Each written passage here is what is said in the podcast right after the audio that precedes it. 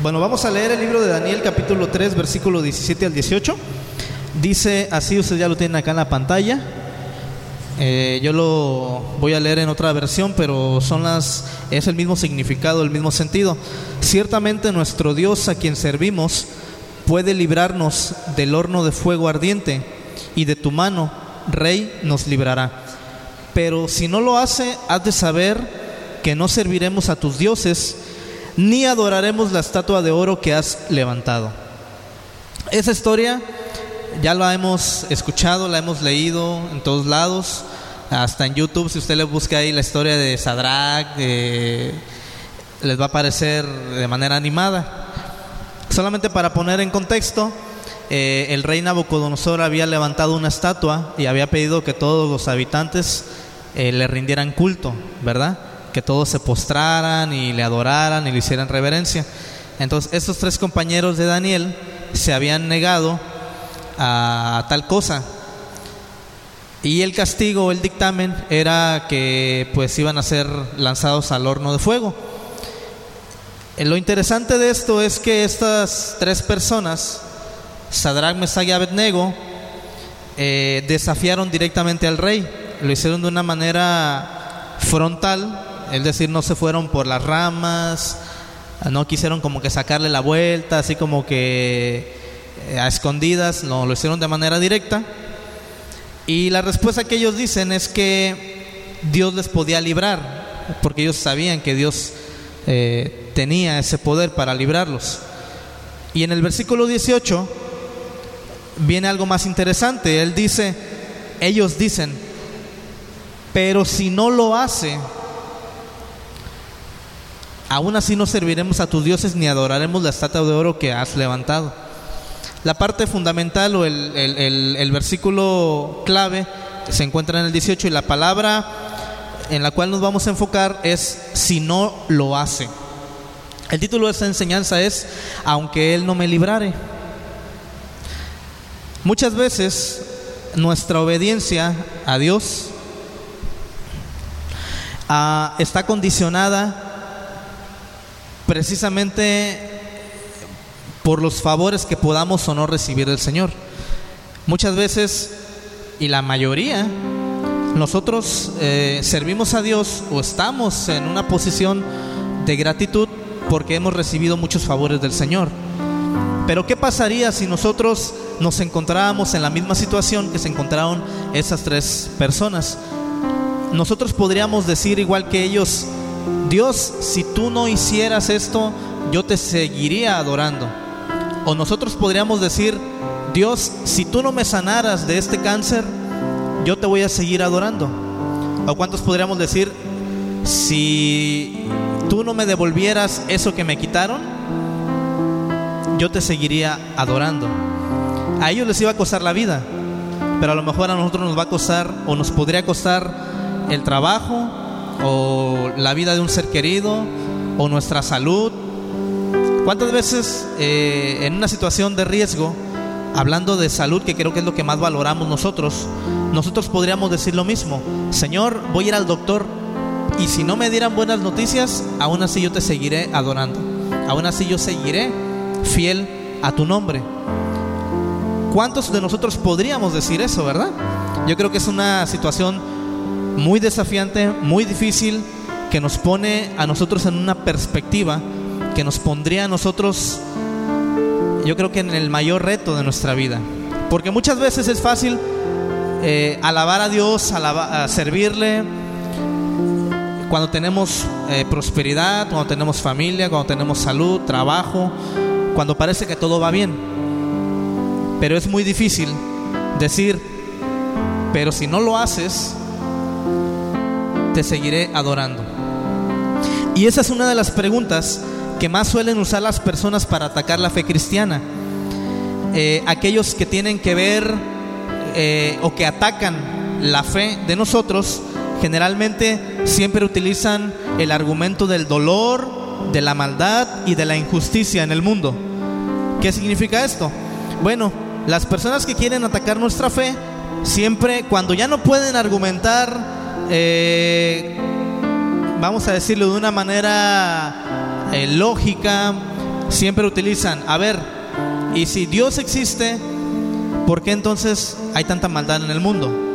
Es, ese es como que el comodín que utilizan todos para ya hacerte tambalear. Tú ya les diste pruebas, ya les diste razones, ya les diste argumentos.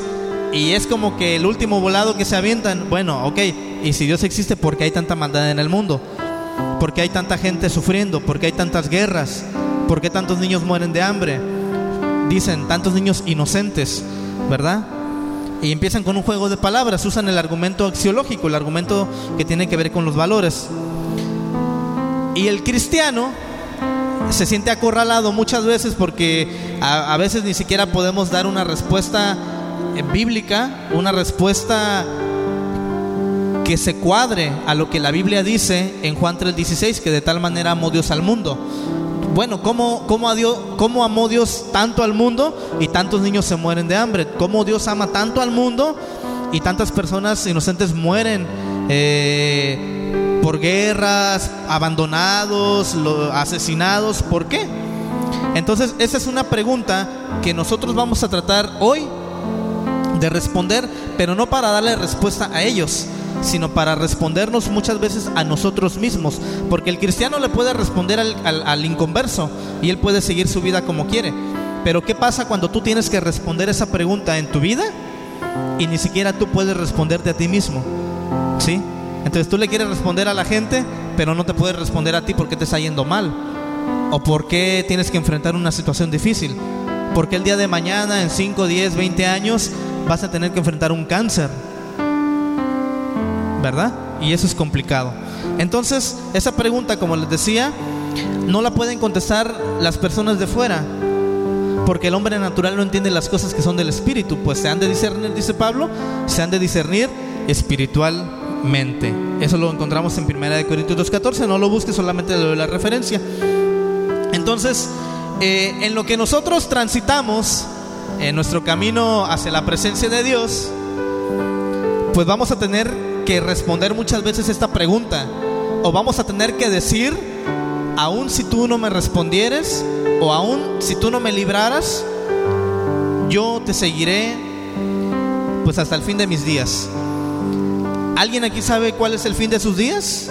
¿O quisiera saber cuál es el fin de sus días? Como que no, como que nos da un poquito de, temor.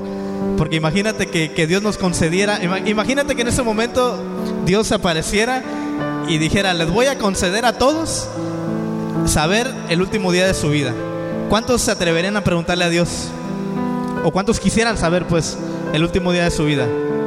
Imagínate alguien levanta la mano no, pues este, hasta el martes tienes de vida. Algunos te quedan 20 años, te quedan 10, te quedan 30, te queda una hora. Pues tienes mucho colesterol y te va a dar un paro cardíaco, ¿verdad? Entonces, muchas veces no queremos saber, no queremos saber, pero mientras sabemos y mientras no sabemos, es importante saber que aunque vengan situaciones complicadas o situaciones difíciles, ¿qué podemos hacer o cómo podemos lidiar nosotros el día en que Dios no responda a nuestra oración? Porque va a haber ocasiones en que Dios no va a responder tu oración. ¿Sí? Por más que le supliquemos, por más que le ayunemos, por más que le roguemos, si no es la voluntad del Señor, muchas veces Dios no va a responder. Y ese es cuando viene la prueba. Podremos nosotros decir lo mismo que dijeron ellos, aunque tú no nos respondas, aunque tú no nos libres, te seguiremos siendo fieles. Todos sabemos que Dios es amor y que tiene misericordia. Amén. ¿Cuántos dicen amén? Él nos llena de favores todos los días. Y hay muchos versículos que nos hablan del amor de Dios y uno de los que más se utiliza es Jeremías 31-33.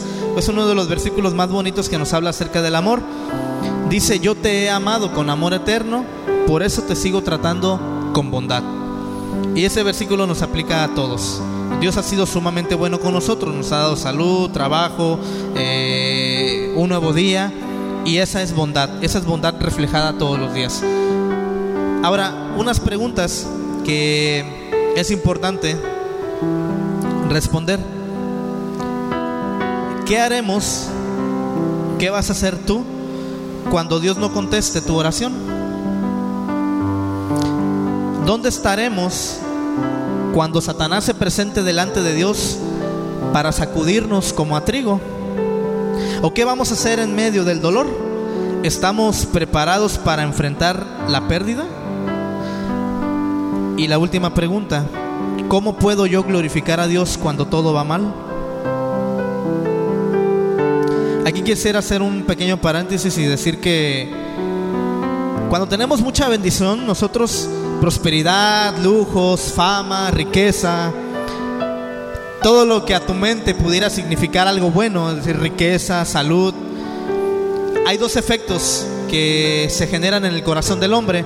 Uno es la gratitud o la otra parte de la moneda, de la moneda es la soberbia. Una persona exitosa que tiene todo, que le va bien, que empieza a prosperar, tiene dos opciones. Dos opciones nada más. Ser agradecido con Dios o pensar en su soberbia que lo que ha logrado ha sido por mano de Él. ¿En cuál de las dos categorías te encuentras tú? A lo mejor tú no eres rico, no eres empresario, no eres un magnate, pero sí te está yendo bien. ¿En qué lado de la moneda te encuentras tú? ¿En qué escala te puedes calificar? Haz una pequeña uh, introspección a ti mismo y considera, bueno, yo creo que soy una persona agradecida, creo que reconozco que ha sido porque Dios me ha ayudado. O a lo mejor, si eres sincero, puedes decir, bueno, creo que he sido soberbio, creo que no he reconocido a Dios como eh, merece. Eh, siempre que hablo de mis éxitos digo que es porque yo soy bueno, porque yo tengo talento, porque tengo habilidad. Y esa es una pregunta que tú te debes de responder a ti mismo. No te voy a pedir que, que, que, que levantes la mano para saber en cuál, de dos, en cuál de los dos bandos estás. Sin embargo, si estás del lado de la soberbia, es el momento entonces para reconocer o para darte cuenta de que Dios te puede quitar todo en un momento, así como lo hizo con Job. Y aún así estarías dispuesto tú a seguir glorificando a Dios. En el libro de Lucas vamos a leer el capítulo 11, una historia también eh, ya muy conocida. En el libro de, Lucas capítulo 11, versículo 15, encontramos lo siguiente.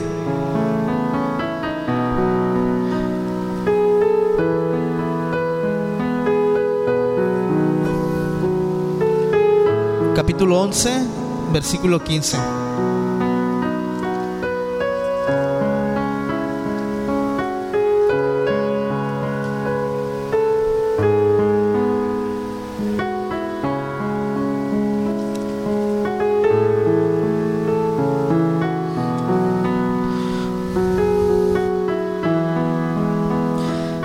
Que puse mal la cita aquí. Siempre se me mueven.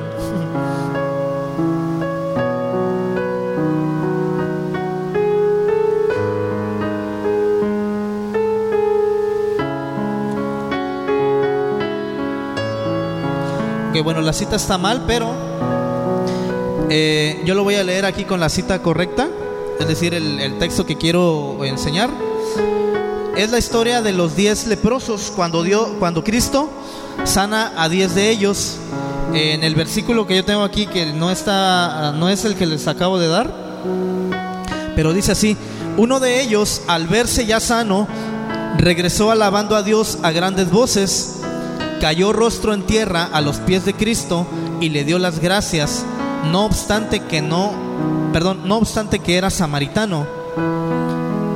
¿Acaso no quedaron limpios los diez? Preguntó Jesús. ¿Dónde están los otros nueve?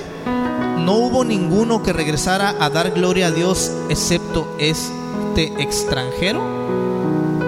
Aquí encontramos en esa historia que Cristo iba caminando y le salieron al encuentro diez leprosos. La lepra en aquel entonces, en, tiempos de Jesús, era una enfermedad incurable el que tenía lepra prácticamente estaba condenado a morir. Era excluido de la sociedad. Era el equivalente yo creo que a una persona que tiene VIH hoy, ¿verdad? era como que la escoria, ya como que el que no tenía remedio. Entonces había una serie de restricciones eh, muy estrictas para las personas que tenían lepra. No se podían acercar a cierta distancia de la gente, se tenían que estar alejados, ¿verdad? Por el temor a que se fuera a contagiar, porque era una enfermedad, pues, este, eh, como les decía, mortal, no tenía cura. Entonces, estos diez leprosos, cuando ven a Cristo, le gritan, sálvanos o sánanos, le dicen. Entonces, eh, Cristo les ordena que vayan con, los con el sacerdote, que se presenten con ellos. Dice que en el camino ellos son sanos. Ellos iban allá y me imagino que en ese momento la lepra empezó a, desaparecer de su cuerpo de manera instantánea. Y solamente uno regresa y le da gracias al Señor. Uno que era extranjero, que era samaritano. Al decir que era extranjero, da por hecho que los demás eran judíos, que eran del pueblo de Israel. Entonces, Cristo se pregunta, ¿y dónde están los demás? O sea, no eran diez y solamente regresó uno a dar gloria a Dios. Solamente un extranjero, ¿verdad? Imagínense que eres tú el, el leproso. A lo mejor uno de los diez, tú quisieras ser el que regresa a los pies de Cristo. Pero que Dios te hubiera sanado en ese momento y tú no regresas a darle las gracias. Y por no regresar a darle las gracias, la lepra te regresa. Imagínate que, que, eso pasara, ¿no? ¿Cómo te sentirías tú en ese momento? A lo mejor arrepentido por no haber reconocido que fue Dios el que te sanó, que Dios es el que está librando, ¿no? ¿Cuántas veces nosotros clamamos a Dios, Dios nos responde y se nos olvida venir a darle gracias al Señor? o reconocerle. ¿Cuántas, ¿Cuántas veces lo hemos hecho? Yo lo he hecho. Que he clamado por una situación en particular, Dios me responde y se me olvida. Y no le doy gracias. Eso se llama soberbia, ¿verdad? Ahora imagínate, estos tres hombres que fueron lanzados al horno de fuego, ellos sabían que Dios los podía librar, pero también sabían que si Dios quería, pues no estaba obligado a librarlos. O sea, Dios no tenía ningún compromiso con ellos. Lo mismo contigo. Dios no tiene ningún compromiso, ni está obligado a sanarte, ni a darte eso que le has estado pidiendo. Dios se puede hacer de oídos sordos y simplemente dejarte en la condición en la que estás. Pero muchas veces Dios es bueno, es tan bueno, que a pesar de nuestra rebeldía y de nuestra condición, Dios nos responde. Pero si Dios no lo hiciera, si Dios no respondiera a tu oración, seguiríamos nosotros aquí en la iglesia. Yo he conocido a mucha gente que se acerca a la iglesia porque tiene una necesidad y los vemos aquí fieles cada domingo, alabando, adorando al Señor, se meten a servir a un ministerio, hacen muchas cosas y cuando su problema se resuelve o cuando tienen respuesta a lo que ellos estaban buscando, poco a poco se empiezan a retirar. Y se empiezan a retirar. Y al rato se olvidan totalmente de la iglesia y se olvidan del Señor. ¿Sí? Entonces, ¿qué nosotros podemos decir de esas personas? ¿Utilizaron a Dios para su conveniencia? Si Dios no les hubiera contestado, ¿hubieran seguido siendo fieles? ¿O nosotros seguiremos siendo fieles cuando llegue a nosotros una adversidad? cuando estemos en peligro de muerte? ¿Seguiremos siendo fieles? Yo creo que en este momento a lo mejor algunos de nosotros estamos pasando pruebas no tan complicadas, no en donde esté en riesgo nuestra vida, pero el día de mañana cuando esté en riesgo nuestra vida, ¿qué vamos a hacer? ¿Hacia dónde vamos a correr? ¿Seguiremos tomados de la mano del Señor? ¿O iremos con el brujo, el chamán. De verdad yo he conocido gente que cuando tiene problemas de salud muy graves, yo creo en Dios, amén, eh, gloria a Dios, oración, y ven que no hay respuesta, y al rato ya los veo allá yéndose a la sierra, echándose las cartas, desesperados, y se alejan de Dios. Entonces, si Dios no les responde, se alejan, se olvidan, ¿verdad? Entonces, en el otro extremo, encontramos que la condición más difícil que puede soportar un creyente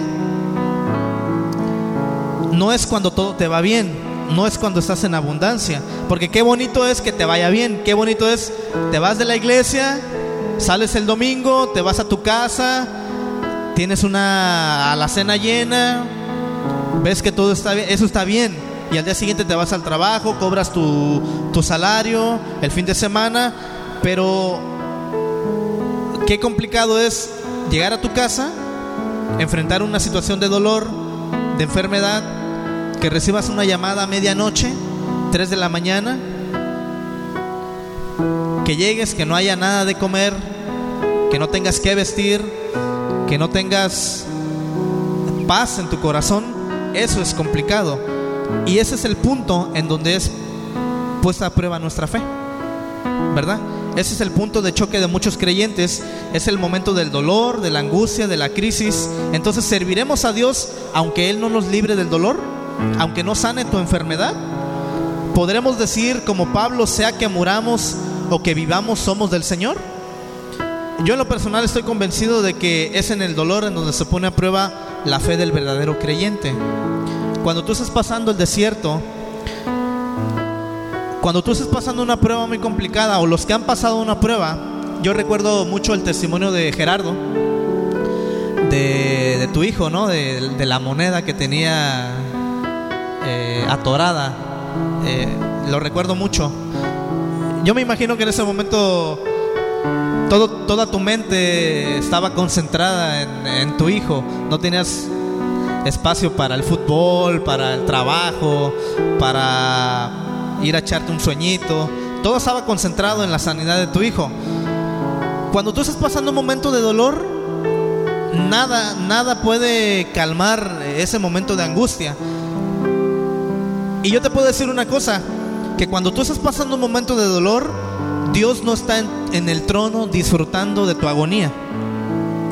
Dios no es un Dios sádico, no es un Dios que se complace viendo sufrir a las personas y menos a sus hijos. Dios no está, ah, sí, este, vamos a ponerle eh, más dolor para que escarmiente. Dios no está sentado comiendo palomitas así en una pantallota tampoco, viendo cómo tú estás llorando y eh, pidiendo clemencia mientras tú la pasas mal. Esa no es la escena que está ocurriendo en el cielo cuando tú estás enfrentando un momento de dolor. Yo me imagino que cuando esos tres hombres estaban a punto de ser lanzados al horno de fuego, Dios estaba totalmente, como lo ha estado siempre, en total control de la situación. Porque a Dios nada lo puede tomar por sorpresa. Ninguna situación puede alterar la tranquilidad de un Dios soberano. Dios no está tronándose los dedos pensando qué va a hacer o cómo te va a librar. El sufrimiento del creyente puede ser a causa de dos factores. Una, por tu propia desobediencia y que Dios está corrigiendo.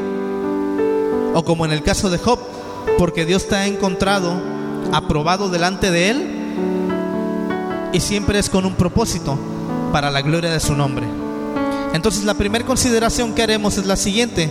¿Qué hacer en medio del dolor o qué hacemos ¿Cómo podemos nosotros decir, aunque Él no me librare, yo seguiré siendo fiel? Algunos puntos que yo quisiera compartir contigo. En primer lugar, nunca olvides que es Dios quien permite el dolor y no Satanás. Dios puede estar utilizándolo a Él en una situación complicada, pero es Dios quien ha expedido la licencia para que tú atravieses por un momento de dificultad.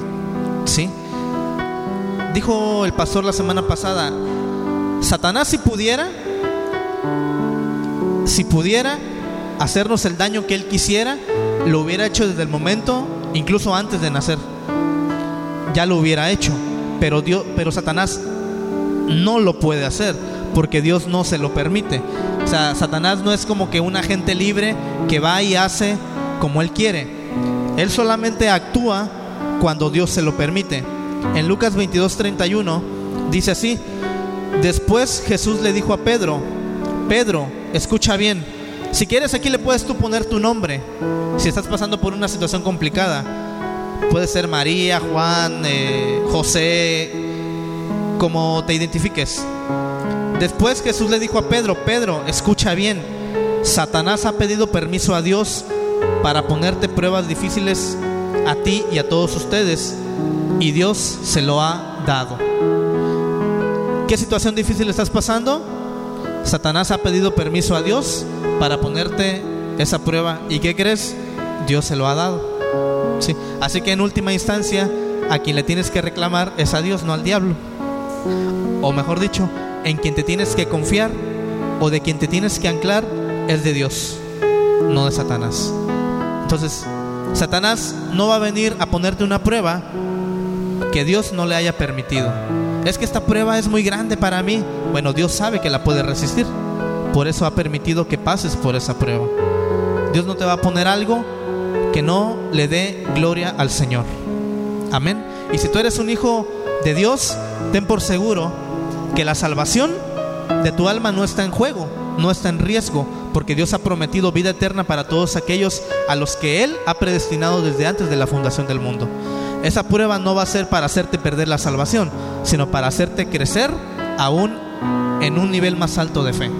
¿Sí? Y es difícil pasar por pruebas.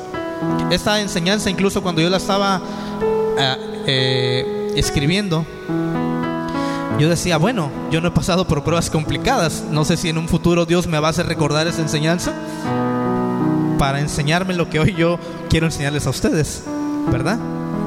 Pero que Dios nos tome fuerte de su mano. Enfermedad, dolor, angustia, pobreza, desolación o cualquier otra prueba en la que podamos experimentar, nada de esto podrá separarnos del amor de Cristo. Esa tiene que ser nuestra esperanza. El día que enfrentemos una situación que sea sumamente difícil, que podamos decir como Pablo, sea que vivamos o sea que muramos, somos del Señor. Y que nada podrá separarnos del amor de Cristo. Amén.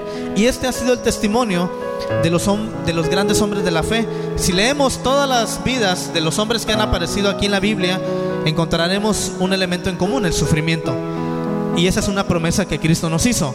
Cristo no nos prometió vas a tener felicidad toda tu vida cuando vengas a mí. No, Dios prometió, en el mundo tendremos aflicción, ¿sí? Pero confiemos que Él ha vencido al mundo. Ese es el testimonio, esas han sido las palabras de Cristo. Entonces no debemos de olvidar que sea cual sea la prueba, esta ha sido permitida por Dios y está bajo su cuidado. No hay nada que escape a su ojo ni a su oído. Podemos descansar en esta promesa. El punto número dos, y es que en medio del dolor o en medio del sufrimiento es bien fácil perder nuestra vista del Señor. Entonces, pedir perdón a Dios cuando hemos dejado de adorarle en medio de las pruebas. Y es bien fácil dejar de adorar a Dios cuando tenemos situaciones complicadas. Es lo más sencillo que puede hacer el ser humano, olvidarse del Señor cuando tenemos pruebas difíciles. Y olvidarnos del Señor es básicamente dejar de adorarle. En todo tiempo, nosotros, sea cual sea la adversidad, debemos de tener siempre una palabra de adoración o de gratitud al Señor. En Mateo 14:30 encontramos lo siguiente. Pedro por ahí caminando en las aguas.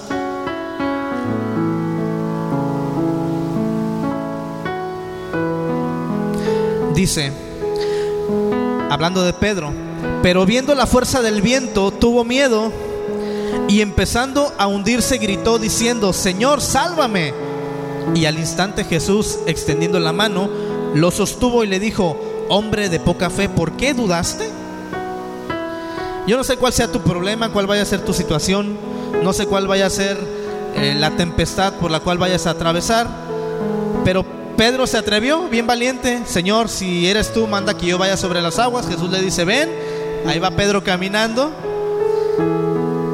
pierde la mirada, pierde el enfoque, ve los problemas, ve la adversidad, ve la enfermedad, ve la pobreza, ve la falta de trabajo, ve la violencia, ve los asesinatos y empieza a dudar del control del Señor. Empieza a dudar de que en medio de toda esa tempestad había uno que era más grande que toda la tempestad y ese era Cristo. Y en el momento en que él empieza a dudar, se empieza a hundir. Y eso es lo que nos sucede a nosotros. Empezamos a ver los problemas y nos empezamos a hundir, empezamos a dudar, ¿será que Dios me ama? ¿Será que Dios existe? ¿Será que estoy en la fe correcta? ¿Y qué tal si estoy equivocado? ¿Qué tal si mejor me hubiera quedado en aquella iglesia? ¿Verdad? No, allá me hablaban de prosperidad y allá sí me iba bien. Allá me hablaban de que soy un hijo del rey y allá me iba bien. ¿Será que me equivoqué o qué, qué está pasando? Y empezamos a desviar nuestra mirada. Y Cristo le dice, hombre de poca fe, ¿por qué dudaste? La Biblia dice que lo que no proviene de fe es pecado. Y todo aquello que es pecado no honra ni, ni, ni glorifica al Señor. Y nosotros dejamos de adorar al Señor cuando empezamos a dudar. Es como decir, Señor, no creo que seas tan poderoso. No creo que tengas el control de todas las cosas. Y hago un paréntesis. Nosotros vemos que en México las cosas van mal. ¿O quién cree que las cosas van bien? Así bien, bien, bien. ¿Verdad que no? Apenas en Uruapan aparecieron como 20 cuerpos eh, eh, colgados y ejecutados y las cosas no van bien. Y nosotros podemos decir, bueno, no que Dios pues está gobernando, no que Dios tiene el control. Miren, Cristo estaba en medio de la tempestad y había vientos. ¿Y Dios no tenía el control? Dios tenía el control, a pesar de que había tempestad.